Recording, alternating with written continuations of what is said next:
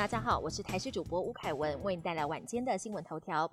高雄船厂群聚事件再扩大，继昨天发现感染 BA. 点五的造船厂员工后，今天又再验出四人染疫，当中两人研判是旧案，另外两例由于 CT 值偏高，也很难认定是否为近期感染。目前这四人的基因定序结果也都还没有出炉。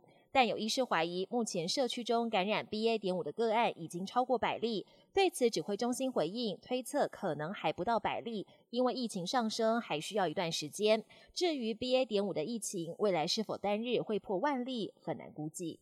最近不少人发现，在户外高温下使用手机，常常觉得很卡，甚至不能使用。专家解释，因为一般的电子产品主要是在三十五度以下环境工作，一旦温度过高，处理器会试图阻止手机过热，结果就会导致速度变慢。建议赶快把手机拿到阴凉处，减少使用次数，等到冷却之后再启动，对手机的健康也会比较好。美国众议院议长佩洛西传出计划八月访台，引发中国反弹。美国拜登政府也高度关注。对此，今年三月才访台的美国前国务卿庞佩欧推特发文力挺佩洛西，还说愿意与他同行。根据彭博报道，佩洛西是否访台还没有正式定案。若确定来台，时间将定在美国总统拜登与中国领导人习近平通话之后。国际焦点：北京遭到美国指控在美国本土窃取军事机密。中国通讯大厂华为之前经有德标，在美国各地建立了许多行动通讯基地台，但日前被爆出华为这些设备其实有可能拦截包括核武在内的美军多项机密通讯。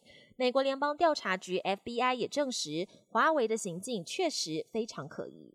多国相继爆发不明原因急性肝炎，截至目前，至少在三十五国发现了一千多起病例，当中还有四十六例需要进行肝脏移植，二十二人不治，引发家长恐慌。不过，英国格拉斯哥大学研究团队最新的研究显示，高达百分之九十六的急性肝炎患者中都发现到腺相关病毒二型，推测患者可能是同时感染 AAV2 跟腺病毒，才会引起急性肝炎。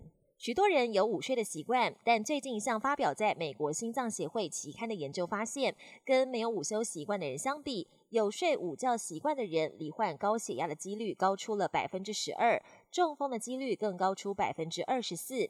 但医师解释，午休本身应该对身体无害，但很多人午休是因为他们晚上的睡眠状况不佳，以至于要在白天需要补眠。